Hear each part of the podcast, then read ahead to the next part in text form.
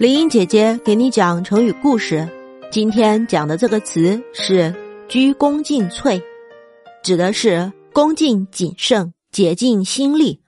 故事说的是东汉末年，刘备三顾茅庐，请诸葛亮出山。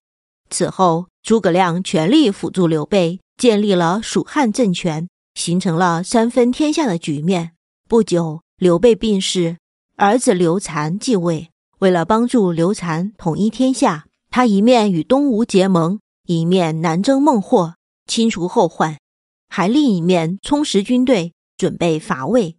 在出兵前，他写了《出师表》给刘禅，详细分析了攻打魏国的道理。最后表示自己一定鞠躬尽瘁，死而后已，以报刘备的知遇之恩。这个成语比喻不辞劳苦，奋斗终身，大公无私的高贵。子，这就是鞠躬尽瘁的来由。